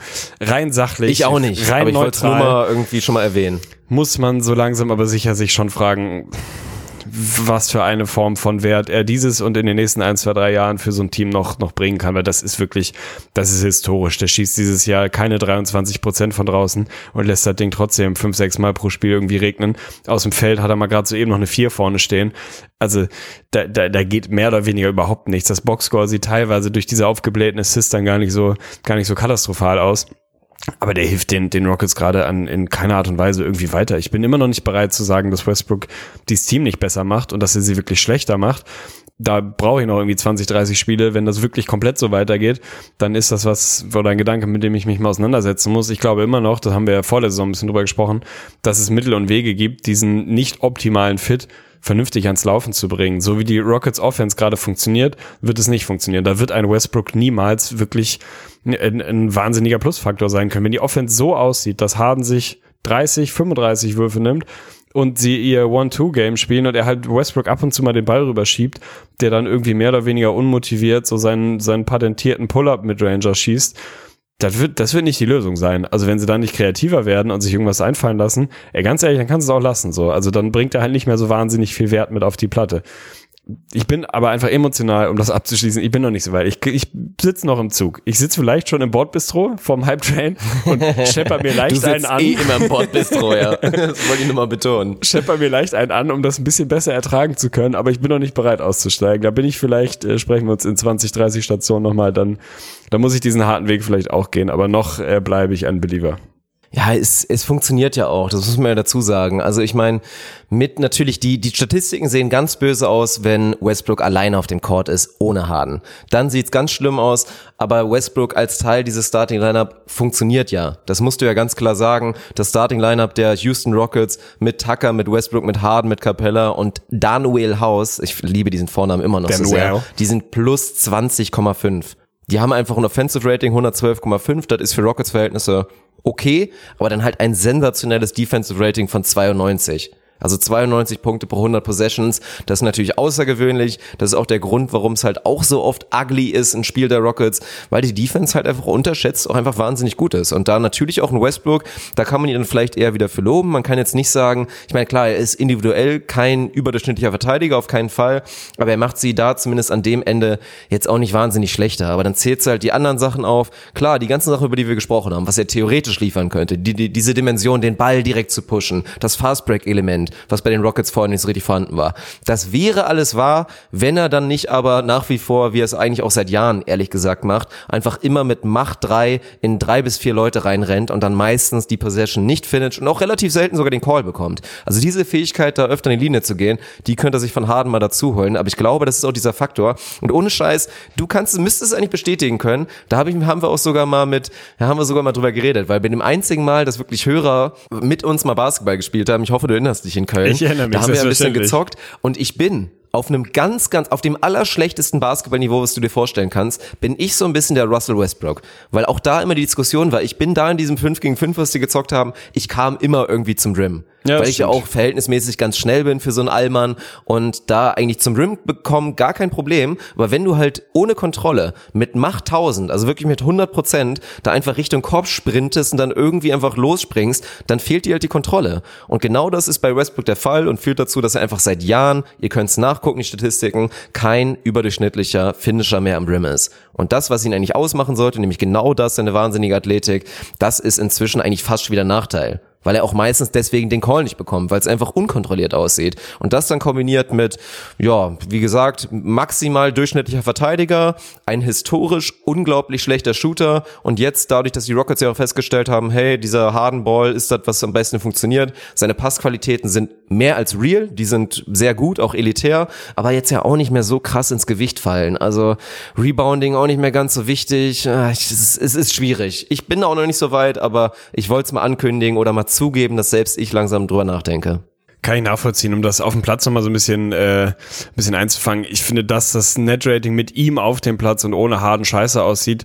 Ja, das spricht nicht für ihn, aber ganz ehrlich, wenn ich mir angucke, mit wem er da zum einen dann noch auf Klar, dem Platz steht mhm. und zum, also zeig mir einen Point Guard, der dann irgendwie daraus eine funktionale Offense hinbaut. Plus, wenn die Jungs nichts anderes gewohnt sind, als die letzten zwei, drei, vier Jahre im Prinzip irgendwo in Ecke zu stehen, wenn du PJ Tucker bist, der irgendwie wahrscheinlich nach wie vor wieder der beste Corner Three-Point Shooter der Liga ist, aber im Prinzip eigentlich nicht wirklich in den letzten Jahren besonders viel Basketball gespielt hat, sondern eigentlich James Harden dabei zuguckt hast, dass er macht, was er macht, so. Dass du da nicht einfach Harden rausziehen kannst, jemand anderen reinlegen kannst und dann erwarten kannst, dass das halbwegs funktioniert, soll Westbrook da nicht total in Schutz nehmen, aber ist ein Faktor auf jeden Fall. Die Rockets spielen einfach keinen systemischen Basketball. Wenn du dann den einzigen integralen Bestandteil rausnimmst, dann kann da nicht jemand anders reinkommen und das irgendwie halbwegs zum Laufen bringt, zumal wenn der einen völlig anderen Style spielt. Also das ist ja auch so ein Ding von, natürlich könnte ich mir eigentlich Clint Capella irgendwie als Rimrunner mit einem Westbrook, der irgendwie die Transition läuft, schon irgendwie vorstellen. Hat Capella halt die letzten Jahre aber auch nie gemacht, weil er eigentlich immer nach vorne gejoggt ist, sich irgendwo unter den Korb gestellt hat, sich für einen Rebound vorbereitet hat und gewartet hat, dass Harden da seine Dreier hochwirft. Oder er wahlweise mal zum Lob hüpfen muss. So, dass dann Westbrook das nicht zum Laufen kriegt und dann natürlich hat er dieses Stück Funk-eske Ding, dass er einfach wirklich Kopf runter, Ball festhalten und mit Mach 7 Richtung Korb und dann versuchen, das Ding irgendwie hochzubringen dass er da mittlerweile dann auch nicht mehr so besonders effizient ist, zumal wenn dann halt irgendwo auch für jeden in der Defense klar ist, was gleich passieren wird. Also dieser Berechenbarkeitsfaktor ist für mich auch einer, den man da irgendwie nicht, nicht ausblenden darf. Wenn du einfach weißt, was passiert, so, dann ist das halt auch einfacher zu verteidigen, egal ob der da wie so ein Biest auf dich, auf dich zugestürmt kommt. Ich bin trotzdem, ich, ich bin trotzdem noch nicht so weit. Ich, diese, diese Attitüde, die Intensität und die grundlegende Einstellung zu diesem Sport, reichen mir noch aus, um das Zugticket noch nicht wegzuwerfen. Wie gesagt, ich brauche wahrscheinlich mittlerweile sechs, sieben Weizen im Bordbistro, um das, äh, das auch so zu verkraften. Aber ich, ich bin noch ein bisschen weiter weg davon als du, kann das aber total verstehen. Ja, du musst Westbrook ja auch schon noch nach den ganzen Jahren den Benefit of the Doubt auf jeden Fall geben. Dafür hat er auch einfach zu oft bewiesen, dass es funktionieren kann. Er war auch schon mal Teil von extrem guten Teams, von Teams, die potenziell den Titel hätten holen können. Natürlich stand dann KD neben ihm, muss ich dir nicht erzählen. Aber ja, wir werden es mal schauen. Der hat halt auch oft genug bewiesen, dass gerade Richtung Playoffs, und da sind wir uns ja alle einig, da werden sich die Rockets natürlich einfinden, auch wahrscheinlich mit dem Homecourt-Platz, dass Westbrook da doch immer wieder bewiesen hat, dass er sich eine Matchup irgendwie so pushen kann, dass er da den Rockets vielleicht wahrscheinlich auch wieder helfen wird. Also ja, warten wir mal ab. Definitiv. Ich finde, wir müssen noch ein kleines bisschen über die Miami Heat reden. Wie gesagt, oh, ich wollte so gerade sagen, ich wollte gerade sagen, ich würde gerne mit dir reden, dass ich langsam und wie gesagt, es ist zu früh, weil der Junge ist ja quasi noch ein Rookie, weil er ja in seiner Rookie-Saison kaum gespielt hat. Aber ich bin latent verliebt in Duncan Robinson und bin kurz davor, in meine Top Ten mit reinzunehmen. Alter Schwede. Und da muss man auch noch mal sagen, also jetzt mit allen natürlich, mit Kendrick Nunn, mit Tyler Hero, wie, was die Rockets, also die, was die Heat da jetzt für Leute ausgegraben haben, weil, ey, ohne Scheiß, Duncan Robinson, auch letzte Nacht, ich, mir ist die Hose wieder so aufgegangen. Der Typ ist ja wirklich der moderne Kyle Korver Inhalt sogar noch tragbar, weil er defensiv es clever macht, dann mit cleveren Cuts einfach wirklich wahnsinnig hoher Basketball-IQ, dann dadurch, dass er ja wirklich auch Shooting Guard spielen kann und ja, einfach mal legit, wie groß ist er? 6'9 oder was? 6'8? 6'7, 6'8, also, so. Six, ja, also wirklich richtig lang ist und auch gar kein schlechter Individualverteidiger ist, ey, perfekter Rollenspieler und der Mann wird sich, klar, er ist jetzt schon 25 Jahre alt oder was, aber gar kein Thema. Der ist jetzt schon kurz davor, so diesen Status elitärer Rollenspieler zu haben und da wird er auf jeden Fall noch mit reinwachsen. Also der Mann ist eine richtige Perle. Zu 100 Prozent. Also der ist auch von den dreien, die du eben schon mal angesprochen hast, mit einem Tyler Ero, einem Kendrick Nunn und ihm, die ja irgendwie so die, die drei größeren Storylines abseits der großen Namen wie Jimmy und einem Dragic, der eine Monster-Saison spielt, ist er für mich auch der, den ich da mit Abstand am, am feierbarsten finde. Das ist einfach ein geiler Zocker. So, natürlich ist er schon 25, aber ist mir scheißegal. Der hat so einen schönen Stroke, er hat einen richtig schönen Schuss. Wie du schon sagst, hat ein bisschen mehr Länge als viele andere Vergleichbare auf der Position und ist halt ein solider Verteidiger und vorne auch einfach keiner, sagen wir, sich keiner Verantwortung scheu irgendwie. Also das ist jemand, der lässt das Ding halt fliegen, so überhaupt kein Ding. Und das war jetzt gerade gegen die Raptors letzte Nacht wieder ein, ein wunderschönes Spiel. Der Junge geht sechs aus neun. Ja. Jimmy hat lange wieder Struggle irgendwie gerade mit seinem Shot, nimmt, übernimmt in der Overtime einfach mal komplett und scored irgendwie acht in das Folge krass, oder was. Ja. Also mhm. mal so richtig, so richtig absurd. Also irgendwie, wo er am Anfang der Overtime da diesen einen, diesen einen Baseline-Jumper da irgendwie bekommt nach dem Timeout, glaube ich, oder nach dem Inbound auf jeden Fall dann äh, einen sehr, sehr seltsamen Dreier, wo er, glaube ich, einen Foul ziehen wollte und so völlig off-balance war, das Ding aber ausnahmsweise mal trifft, was dieses Jahr noch nicht so richtig passiert. Dann in typischer Jimmy-Manier, nächste Possession, irgendwie ein Stil generiert, das Ding reinstopft und mehr oder weniger das Spiel entscheidet innerhalb von, ich glaube, einer Minute oder irgendwie knapp unter einer Minute mega geil. Und ganz ehrlich, gegen die Raptors ein Team, was ja zu Hause quasi unschlagbar war. Also die Heat sind jetzt, stand heute das einzige Team, was es geschafft hat, bei den Bucks zu gewinnen und sind auch noch das einzige Team, was es geschafft hat, bei den Raptors zu gewinnen. Und das sind, wenn man mal so in die Standings guckt, halt gerade die drei sind aktuell die drei Top-Teams im Osten. Ich will da noch nicht zu früh in einen völligen Hype verfallen, aber ganz ehrlich, das gefällt mir schon richtig gut, weil da einfach so viele Qualitätswins dabei sind. Natürlich können sie die Spiele auch verlieren und vielleicht müssen sie das sogar verlieren, wenn die Raptors hinten raus in der, in der regulären Spielzeit nicht einige relativ dämliche Entscheidungen treffen und Kyle Lowry nicht, was ist er gegangen, am Ende 0 aus 11 oder so ähnlich von draußen und 2 aus 18, 19, 20. Also da war auch schon, kam auch schon relativ viel zusammen.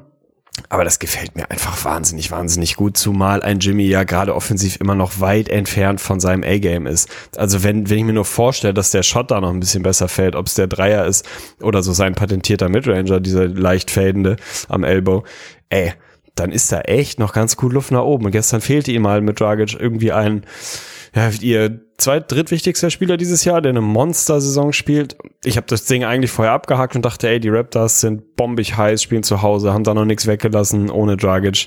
Sind sie jetzt auch mal fällig, dagegen so ein Top-Team einfach mal zu verlieren. Irgendwie grinden sie das hinten wieder raus. Also ich bin äh, maximal erregt, ehrlicherweise. Ja, und ich muss das auch zugeben. Es ist einfach wirklich wunderschön anzusehen. Also die Heat spielen einfach einen richtig schönen Ball. Also wirklich der, der komplette Kontrast zu den, zu den Houston Rockets, weil du halt einen Anführer, einen Leader hast, wie Jimmy, der, und da habe ich ja schon selber gesagt, da hat er echt Sympathien für mich wirklich gesammelt. Und das war ja letztes Spiel, also in diesem Spiel, gerade reden wir drüber, hat das ja wieder bewiesen. Hat sich das Spiel eigentlich, ja, wieder relativ zurückgenommen, hat sein Ding gemacht, liefert dann am Ende 12 Assists und 13 Rebounds, also geht insgesamt dafür das Triple-Double. Und wenn er übernehmen muss, nämlich in der Overtime, als es wirklich kurz davor war, Eier zu zeigen und auf welche Art und Weise. Also wirklich dann ja auch wieder mit zwei Steals oder was und dann geht er da wirklich da kurz für zehn Punkte innerhalb von anderthalb Minuten. War schon, war schon enorm zu sehen. Aber die Heat, das ist wirklich eine spektakuläre Storyline, weil man muss es ja einfach nochmal sich auf der Zunge zergehen lassen. Wenn du mir vor der Saison gesagt hättest, dieser klassische Spruch, dass die Miami Heat eins der absolut besten Lineups der Liga stellen werden oder Top 3 Starting Lineups der Liga mit einem Rookie, quasi zwei Rookies, weil Duncan Robinson ist für mich irgendwie noch ein Rookie. Dann mit einem Bam Adebayo, der das erste Mal als Starter richtig agiert Gut, Jimmy Butler, klar. Und dann mit einem Myers Leonard, der eigentlich auch dem Weg war, sich so, ja, nicht zur Lachnummer entwickeln. Der war auch schon immer solide bei den Blazers. Aber ja, dadurch mit seinem vier Jahre 41 Millionen Vertrag, alle schon ihn immer so abgestempelt haben. Ja, er war halt einer von denen, wo die Blazers zu viel Geld rausgeschmissen haben. Und auch da an der Stelle nochmal, ne? Shoutouts gehen raus an Myers Leonard. Du siehst es, du siehst es wirklich, du kannst nicht wegreden, wie hart der gearbeitet hat, weil das siehst du halt an dem gemeißelten Körper. Meine Fresse hat der physisch nochmal wirklich einen, einen Sprung nach vorne gemacht und du musst ja nur in seine Quoten reingucken, ist natürlich sensationell. 60 aus dem Feld, 54 von draußen, alles natürlich in einer kleinen Rolle, in einer kleinen Sample Size, aber macht das überragend für die Heat. Und auch dieser Frontcourt, so er und Adebayo, ist einfach pure Harmonie. Und ey, mit theoretisch so wenig Qualität im Starting Lineup einfach so gute Leistung zu bringen, ist, finde ich einfach überragend. Also ich bin ganz klar der Meinung und ich glaube, du wirst mir auch ein bisschen zustimmen. Ich reite den Hype nicht so sehr, dass ich jetzt glaube, die Heats sind so ein Contender für meinetwegen Conference Finals oder Finals. Können sie vielleicht in die Conference Finals sich irgendwie mogeln meinetwegen. Aber ich glaube schon, dass du klar sehen wirst, klassisches Phänomen, das, was die Heat momentan ausmacht, diese Tiefe und auch von der Bank dann wirklich noch diese vielen guten Jungs zu liefern. Ich meine, muss ja auch nochmal sagen, die liefern jetzt einen, einen Dragic von der Bank, einen Hero von der Bank, einen Olinik von der Bank, dann einen Justice Winslow von der Bank, der wieder fit ist und auch letzte Nacht wieder gut aussah. Das ist schon à la Bonheur. Also wirklich, wir reden über viele gute Bänke, über die Mavericks, über die Spurs oder auch über die Raptors, aber hör dir mal die Namen an. Also da ist dann wirklich schon echte, richtige Qualität, auch was die Einzelspieler angeht. Das sind einfach gute Einzelspieler, die gut zusammengeworfen werden. Natürlich von Eric Spolstra auch einfach guter Coach, der auch wieder viel zeigt. Aber ich glaube, Richtung Playoffs, wenn es einfach weniger wichtig wird, diese Tiefe zu zeigen. Und obwohl das die Raptors vielleicht in gewisser Weise ein bisschen entkräftet haben in den letzten Jahren, glaube ich schon, dass da Prozente weggehen werden, dann im Vergleich zu den anderen Teams, zu den Top-Teams mit noch mehr Talent in der Spitze, die dann einfach mehr Minuten spielen, größere Rolle übernehmen, oder würdest du es anders sehen? Naja, dann können sie eben noch Dion Waiters wieder mit reinwerfen, dann haben sie ihren zweiten Star. also da geht ja auf jeden Fall noch ich hab was. Ich habe fast mein Bier ausgespuckt, Alter. Das kannst du doch nicht bringen. Ey. Nee, also natürlich sehe ich das grundsätzlich genauso. So, das ist jetzt natürlich ein Team, was gerade am Überperformen ist, wobei das sagt man jetzt auch schon seit ein, zwei Wochen und bisher Strafen seien immer wieder Lügen. Aber natürlich, um da auch Shoutouts gehen raus an Alex Weikenhorst, nochmal mein geklautes Wort von ihm, Thema Endgeschwindigkeit da haben dann andere Teams einfach die Nase vorn. Wird's mich wundern, Conference Finals? Ehrlicherweise nicht. Das traue ich ihnen zu traue ich ihnen zu, eine Serie, eine ernsthaft kompetitive Serie gegen die Bucks zum Beispiel zu gewinnen, da ist für mich dann vorbei. So, also da ist dann einfach in der Spitze so viel mehr Qualität. Da kann dann auch ein Jimmy nicht mehr das matchen, was ein Janis bringt. Und selbst wenn er könnte und irgendwie ansatzweise hinkriegt, dann ist da einfach noch deutlich mehr Qualität bei den Bucks. Würde es mich schockieren, wenn die Heat die Celtics raushauen in der Playoff-Serie? Auf keinen Fall. Kann ich mir zu 100 Prozent vorstellen, dass das drin ist. So, von daher, wenn alle fit bleiben und sie das weiter irgendwie so in die nächsten Wochen transportieren können, da keine großen Verletzungen passieren, die Rookies weiter so performen, dann traue ich den Conference Finals schon zu. Ich würde nicht mein Geld drauf setzen, dass sie da landen. Mein Geld würde ich drauf setzen, dass sie wahrscheinlich in den Semis dann irgendwie eine harte Serie, wo sie es ein bisschen hässlich und ein bisschen giftig machen, wahrscheinlich dann gegen eins der zwei am Ende dann doch besseren Teams verlieren werden. Aber ganz ehrlich, ey, pff, mittlerweile bin ich so weit, dass ich denen fast alles zutraue. Den Sieg im Osten, Das, das fällt mir schwer, weil ich da dann einfach die Bucks noch eine ganze Spur stärker sehe, über die wir sicherlich irgendwann auch nochmal sprechen müssen, die gerade mal eben zwölf in Folge gewonnen haben. Da ist dann für mich einfach noch mehr Qualität und dann wird irgendwann wird der Moment kommen, wo auch ein Kendrick Nunn, der jetzt gestern auch mal eben aus Versehen 3 aus 16 gegangen ist, traue ich dem zu, dass er in den Playoffs dann hochprozentig seinen Dreier trifft oder würde es mich schockieren, wenn Tyler Hero dann irgendwann mal so seine Kurzstreak bekommt? Halt nicht. So, und wenn ich mich dann am Ende irgendwie auf Jimmy, Bam, Dragic und Justice Winslow verlassen muss, dann ist mir das einfach noch nicht genug. Aber wir haben da in der letzten Episode oder vorletzten oder was schon mal drüber gesprochen. Der Outlook ist gut. Sie haben da viele, viele gute Möglichkeiten in den nächsten Jahren. Von daher ist das jetzt auch nicht das Jahr, wo sie es irgendwie unbedingt reißen müssen. Das ist jetzt aber einfach mal eine schöne Story und die sollen sie so lange ausreiten, wie es irgendwie geht und bitte Dion Wade das nie mehr wieder ins Line-Up packen. ja, da sollte man ja eigentlich hoffen und meinen, dass halt natürlich die Heat gerade mit Spolstra und auch noch mit Pat Riley in, in, der Hinterhand da eine Franchise sind, die das eigentlich gut regeln sollten. Und da nicht die Gefahr laufen zu sagen, oh ja, wir bezahlen ja viel Geld, wir müssen jetzt irgendwie integrieren. Also bin ich gespannt, was da noch kommt, weil Dion Waiters, wir kennen ihn ja alle, er wird das nicht leise alles so hinnehmen, aber ich denke, die Heat sind inzwischen auch so etabliert und da gehen die Shoutouts auch wirklich nochmal raus an Jimmy, der Lockerroom, also das, das wirkt doch einfach aus, alles ja. sehr positiv, ja. ohne Scheiß. Die mögen sich. Natürlich, wenn Erfolg da ist, ist immer alles gut. Gibt es auch da Potenzial, dass wenn die vielleicht mal eine 4, 5 Game Losing Streak bekommen, dass Jimmy mal wieder ein bisschen giftig wird und eins für Leute ans Bein kackt oder was auch immer, und dass da Stress kommt? Und weißt du warum nicht? Weil Jimmy viel eher umgehen kann mit Leuten wie Kendrick Nunn die vielleicht sportlich gerade nicht ihre Leistung bringen oder in den letzten zwei, drei Spielen nicht, die 0 aus 9 gehen, die sich aber nicht zu schade sind, 16 Würfe hochzujacken und irgendwie nicht vor dem, vor dem Moment zurückscheuen. Damit kann der Mann leben. Wenn du alles reinwirfst, alles, was du hast, alles, was du kannst und das Beste versuchst, aber nicht irgendwie vor dem Moment zurückscheuen, so wie das natürlich ein Wiggins immer mal wieder gemacht hat, wie das auch ein Towns immer mal wieder gemacht hat, was ja dann vor allem so die Jungs waren, mit denen sich Jimmy dann irgendwie mal wieder so ein bisschen angelegt hat, bei ihm das einfach zu soft war. So, der wird dir nicht vorwerfen, dass du 0 aus 9 gehst. Wenn du, wenn er, wenn du ihm das Gefühl gibst, dass du alles auf die Platte bringst, was geht und im Rahmen deiner Möglichkeiten das Beste machst, dann scheißt er dich auch nicht an, dann eskaliert er auch nicht im Lockerroom. Natürlich will er gewinnen, aber dann wird das nicht so eine persönliche Ebene. Dann ist er natürlich angefuckt, wenn du ein Spiel verlierst. Aber was den halt viel mehr ankotzt, ist halt so ein bisschen dieses Softe, wo er das Gefühl hat, ey, ich arbeite mir hier so krank den Arsch auf jede Nacht und du traust dich dann nicht einen offenen Dreier zu nehmen, so come on, mach deinen Job, so. Und solange sie das machen, ist es wahrscheinlich fast egal, ob sie diese Würfe am Ende auch treffen oder nicht. Und da sind, glaube ich, gerade so ein Duncan Robinson, der wirkt da schon, als hätte er den Kopf an der richtigen Stelle. In Kendrick Nunn ist halt so ein bisschen Shooters gonna shoot mäßig unterwegs gerade. Ich glaube, damit kann Jimmy eher umgehen. Echt, da mache ich mir nicht so die Sorgen also hört sich nachvollziehbar an, muss ich natürlich zugeben. Und dann schauen wir da drauf, aber ich will es nur kurz betonen, weil das mein Read gerade ist auf den Osten. Ich glaube, es gibt wirklich kein Szenario, das will ich nochmal korrigieren, weil ich eben meinte, wird es mich am Ende schockieren. Aber wenn alles normal läuft und keine Verletzungen kommen, gibt es für mich kein Szenario, in dem die Heat in die Conference Finals kommen, weil ich inzwischen davon überzeugt bin, die Bucks eh, mein Gott, die Bucks sind so am Rollen, du hast recht, das müssen wir uns nochmal genauer angucken. Aber auch die 76ers kommen langsam ins Rollen. Also das sieht alles sehr, sehr gut aus langsam auch und sieht alles wieder ein bisschen besser aus. Und ich traue den Sixers, da hätte ich mich vor zwei Wochen noch schlechter gefühlt zu, dass die jetzt wirklich so aufdrehen werden, dass da auch am Ende der zweite Platz raus bei kommen wird und dann kriegen wir ja genau das Duell. Weil ansonsten wäre es so, wenn du jetzt sagst, die Sixers wären halt Vierter und müssen in dem, im Halbfinale gegen die Bucks spielen, klar, dann könnte ich auch gerne mein Geld auf die Heat wetten, die irgendwie in den Conference Finals landen. Aber so, wenn wir wirklich haben, eins Bucks, zwei 76ers, dann glaube ich nicht, dass es reicht dann werden wir Jimmy Butlers karriereprägenden Moment sehen, wo er quasi single-handedly die Sixers als sein ehemaliges Team raushauen wird und in die Conference Finals einziehen wird. Von daher, das ist, das wäre für mich völlig in Ordnung. Aber ja, du hast natürlich völlig recht. Nominell zwei Teams, die deutlich stärker sein müssten. Bei Philly sieht es langsam besser aus. Da hast du aber trotzdem immer noch irgendwie so den Embiid-Faktor. Lass dich dann mal Embiid verletzen, vielleicht die Serie gar nicht spielen oder nur ein, zwei Spiele.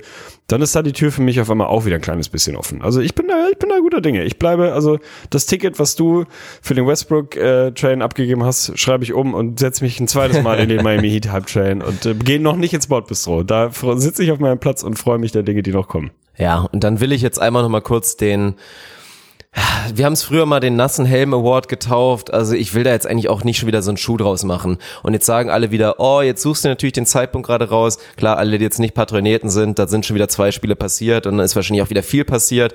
Aber dass die NBA sich wirklich rausnimmt zu sagen, komm, wir spinnen jetzt wieder die Storylines, damit wir wieder titeln können auf ESPN. Wir machen Carmelo Anthony zum Spieler der Woche im Westen. Also jetzt mal ganz ehrlich, in der Woche, wo Harden einfach 47 Average, klar, er hatte irgendwie nur zwei Spiele oder was, in der Luca natürlich wieder massiv einfach geliefert hat und viele Leute, das viele aufzählen können. Klar, du guckst dann da rein und Harden und seine Blazers sind halt 3-0 gegangen und seine Stats waren ohne jede Frage waren super, waren sogar überragend verhältnismäßig für das, was man inzwischen von Carmelo erwarten kann. Aber da zu sagen, wir machen jetzt da so eine Storyline raus und was passiert natürlich im Spiel danach, wieder maximal, ja, ernüchternd, nennen wir es einfach mal ernüchternd, gar nicht jetzt wirklich wertend, aber einfach ernüchternd nach diesem Titel Spieler der Woche, finde ich einfach super unnötig. Und dass die NBA immer noch so eine Scheiße macht, einfach bewusster diese Storyline zu spinnen, regt mich einfach auf. Ich finde eh Spieler der Woche ist ein maximal unnötiger Titel, deswegen jetzt sich darüber aufzuregen ist vielleicht auch unnötig, aber ich weiß nicht, wie du das siehst, aber das fand ich einfach bescheuert. Ja, natürlich habe ich auch ähm, ein kleines bisschen schmunzeln müssen, weil das irgendwie für mich fast ein bisschen erwartbar war und halt, dass das sachlich hochgradig lächerlich ist, müssen wir hoffentlich nicht drüber sprechen. Also ob das dann Harden ist, ob das ein Luca ist oder noch fünf, sechs, sieben andere, die objektiv einfach trotz einer guten Woche von Mello natürlich eine klar bessere Rolle und Woche gespielt haben. Mein Gott, geschenkt so.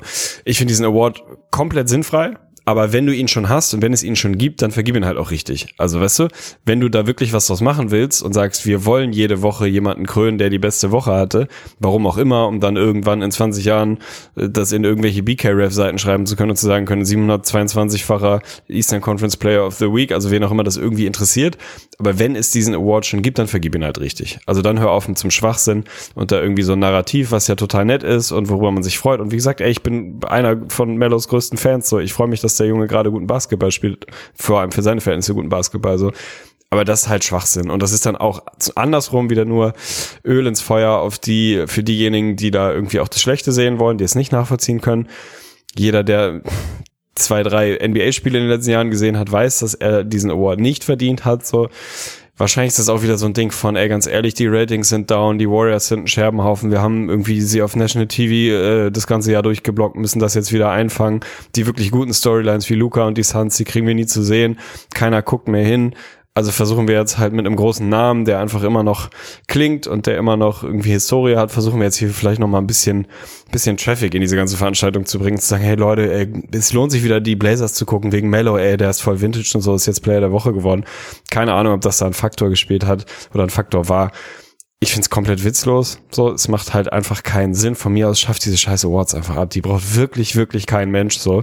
Aber wenn du sie hast, das war eben schon mein Punkt, dann vergib sie auch ordentlich. Da sind wir, glaube ich, komplett einer Meinung. Und dann schauen wir einfach mal, wie gesagt, ich habe ja auf Twitter letztens auch einmal, obwohl da Arne ja eigentlich hauptverantwortlich da den Kanal managt, ab und zu hau ich natürlich, ja, müssen wir, habe ich dir auch schon mal gesagt, müssen wir dann aus dem Feed rauslöschen. ist immer kacke, wenn du nur noch siehst, hier so diese Notifications, hier Twitch Live und so weiter. Aber dafür ist halt perfekt geeignet. Aber da hatte ich auch kurz rausgehauen. Gab's ja, fand ich auch witzig, konnte ich super drüber schmunzeln, haben uns auch direkt natürlich, glaube ich, 14 Leute Ja, irgendwie bei Instagram locker. geschickt, die dann so diese halt Carmelo Anthony Apology Form, wo du dann ankreuzen konntest, woran es lag, dass du ihm Unrecht getan hast. Ich habe dann noch extra dazu geschrieben, ja, bei mir war es zu viel leicht geballert, aber ich habe ja auch noch dazu geschrieben, ich bin noch nicht bereit, mich zu entschuldigen. Ich sag noch nicht, dass ich Unrecht hatte, weil ja, dazu ist einfach zu wenig Basketball passiert.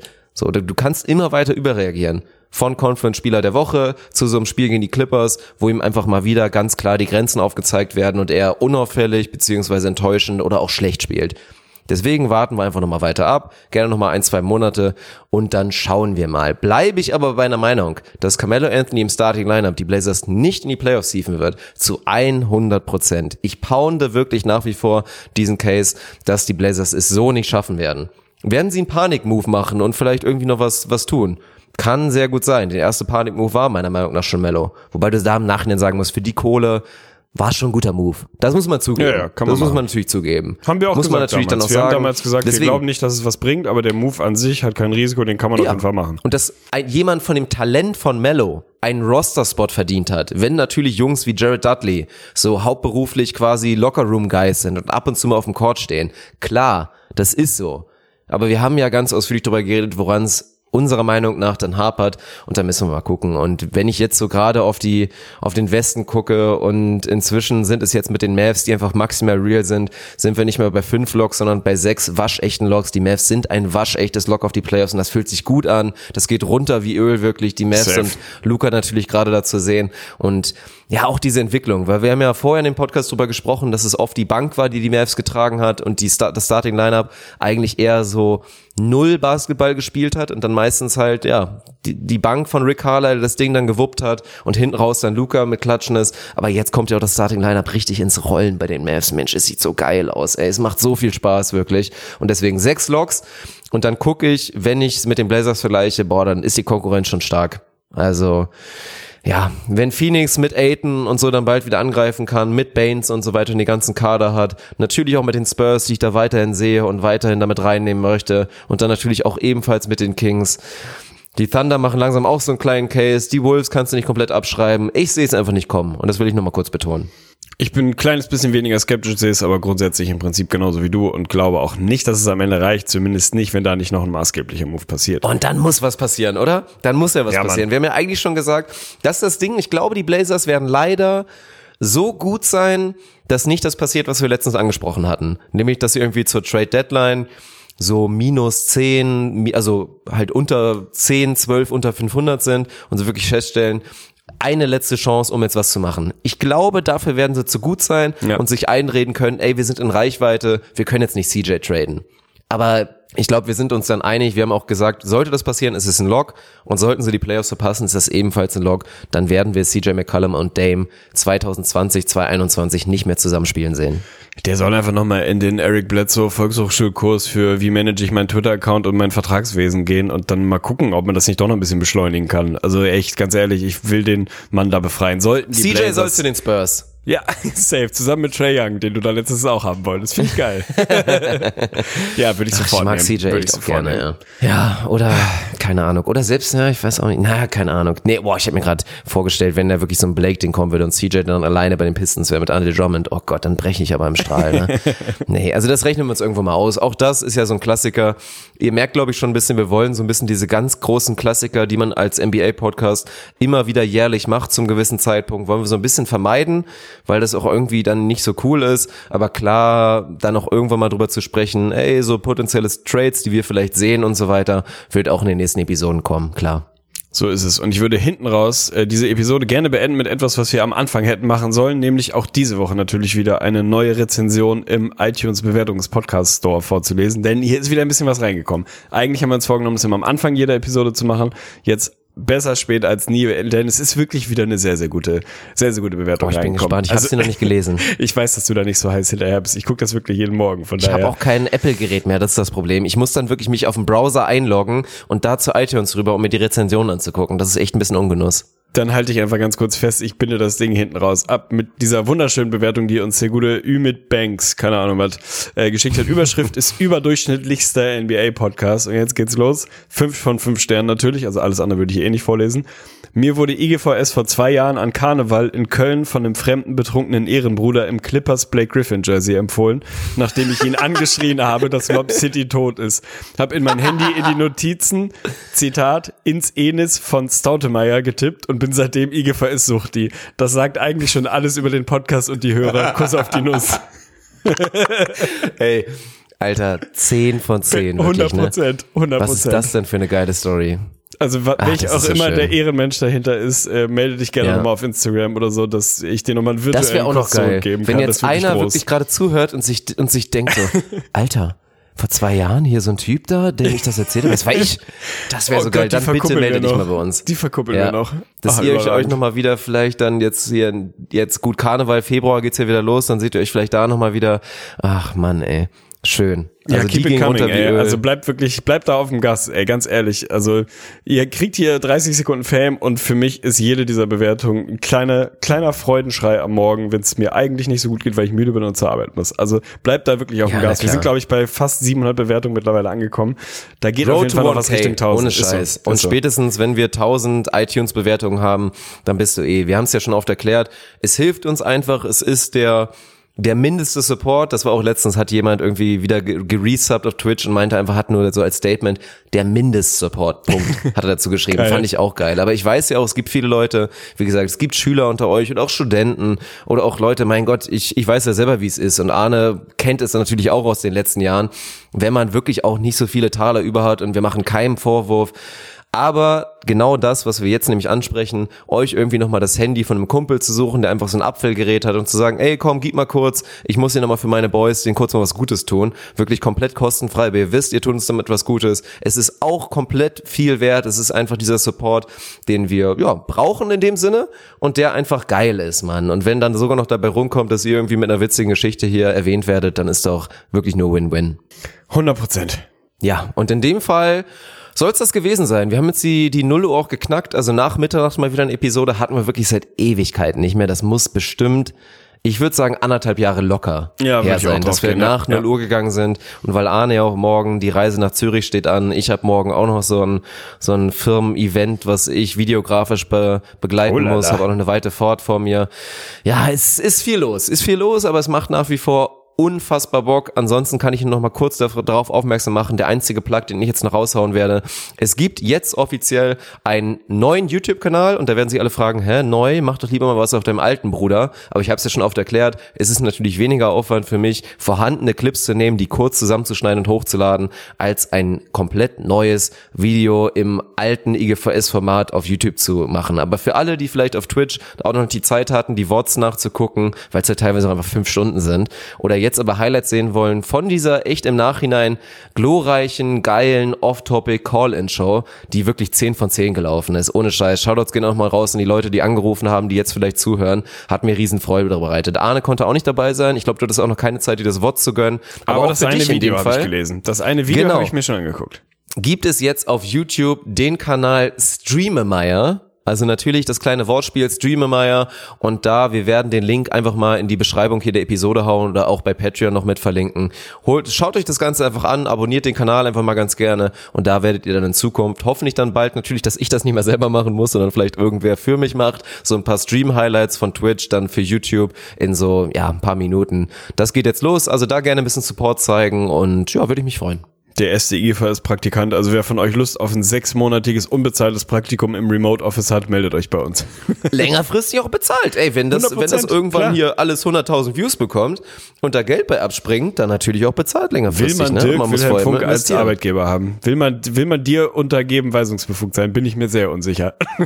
Das Gute ist aber, das kann ich immer sagen, das würdest du auch bestätigen, im Zweifel, also ich wäre nie derjenige, der dann irgendwann sagen muss, boah, ich kann dir kein Gehalt mehr zahlen. Ich würde halt selber eher pleite gehen, Das stimmt. als jetzt meinen mein irgendwie Mitarbeiter nicht mehr selber das Geld zu zahlen. Also irgendwann geh werden wir alle pleite mit. und ihr würdet auch kein Geld mehr bekommen, aber vorher habe ich kein Geld mehr, als dass ihr kein Geld mehr hättet vorher. Ja. Vorher sitzt du auf jeden Fall schon irgendwo in Untersuchungshaft, weil du wieder irgendein Formular dachtest, nicht ausfüllen zu müssen und es doch hättest machen sollen.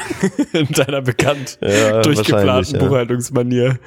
Shoutouts gehen raus auf jeden Fall. Es war mir ein großes Fest, mein Lieber. Wir haben es bis kurz nach Mitternacht durchgezogen. Meine Augen sind mittlerweile beide zu und äh, ich habe mir trotzdem, äh, hat es mir große Freude bereitet. Ich habe heute ein bisschen Wortfindungsprobleme. Ich bin müde as fuck, also seht's mir nach, wenn ich heute ein bisschen gestottert habe. Nee, nee, nee, schön. jetzt mach nicht schon War wieder so einen gewesen. Scheiß, weil jetzt im Nachhinein zweifeln die Leute an der Leistung und ich musste mir das ja vorher wirklich anhören, zehn Minuten, boah, ich bin so müde, ich weiß nicht, ob das jetzt klappt und was war? Es war einfach mal wieder eine richtig stabile Episode und deswegen komm jetzt nicht mit so einer Scheiße, dass du jetzt im Nachhinein sagst, ja, sorry, dass ich nicht richtig geliefert habe, weil es einfach nicht stimmt und an der Stelle natürlich nochmal Shoutouts gehen raus an Tegli, der einfach wieder eine verdammt harte Arbeitswoche hinter sich hatte und trotzdem sich die Zeit genommen hat, weil er morgen unseren Termin nicht einhalten konnte, jetzt zu sagen, weil ich natürlich Training hatte. Ich hätte auch sagen können, ich lasse Training ausfallen, aber ich bin halt Ehrenmann und Arne ist auch Ehrenmann, weil er gesagt hat, komm, wir ziehen jetzt hier zusammen durch, damit vor allen Dingen unsere Patroneten ganz pünktlich ihren Content bekommen und aber natürlich auch der Rest. Also, und als letzte kleine Entschuldigung natürlich nochmal alle Patroneten, die sich fragen, ey, wo bleibt denn eigentlich die November-Episode, Boys, Lirum Larum? Müssen wir nochmal fairerweise dazu gestehen. Hat einfach nicht funktioniert. Den einen Termin, den wir uns angeguckt haben, den ja, konnten ich wir leider nicht wahrnehmen. Kann man auch einfach mal so stehen lassen. Den habe ich Ich wollte es verkackt. jetzt nicht sagen. Ja. da habe ich irgendwann um 16.30 Uhr die Nachricht bekommen, äh, ich habe bis, hab bis 14 Uhr geschlafen. Und das Aber ist, Scheiß, sagt wenn- für mich als Mensch mit chronischen Schlafstörungen, Ich der jetzt, sagen. es ist Donnerstag 0 Uhr, ich habe diese Woche seit Montag sechs Stunden insgesamt kumuliert geschlafen. Also wenn ich mal bis 14 Uhr penne, dann ist da, weiß ich auch nicht, was mit meinem Körper schief war oder gut war, weiß ich nicht. Aber es Ja. ist passiert. Muss ich sagen, ich konnte dir auch wirklich nicht böse sein, weil ich kann das einschätzen, wenn ich wirklich lese, du hast bis 14 Uhr geschlafen, dann weiß ich, dass es im Zweifel einfach mal sein musste. Deswegen, ich konnte Arne nicht böse sein, aber ich verspreche euch hoch und heilig. Natürlich ist es schade, dass es jetzt im November noch keine Episode gab, aber es ist kein verlorener Content, sondern nur nachgeholter Content. Ihr werdet im Dezember, Kalendermonat Dezember, safe zwei Episoden Lirum Larum bekommen. Das verspreche ich, das wird auf jeden Fall passieren und wir versuchen so schnell wie möglich einen Termin zu finden, damit ihr die erste schon mal bekommt. So machen wir das. Das soll es gewesen sein, ich habe nichts mehr zu sagen. Also, wie gesagt, Shoutouts gehen raus an alle unsere Supporter, alle unsere Hörer, ihr seid, ja, einfach Die Goats. seid einfach Ihr seid die Goats. Macht's gut, haut rein, Freunde. Tschüss. Tschüss.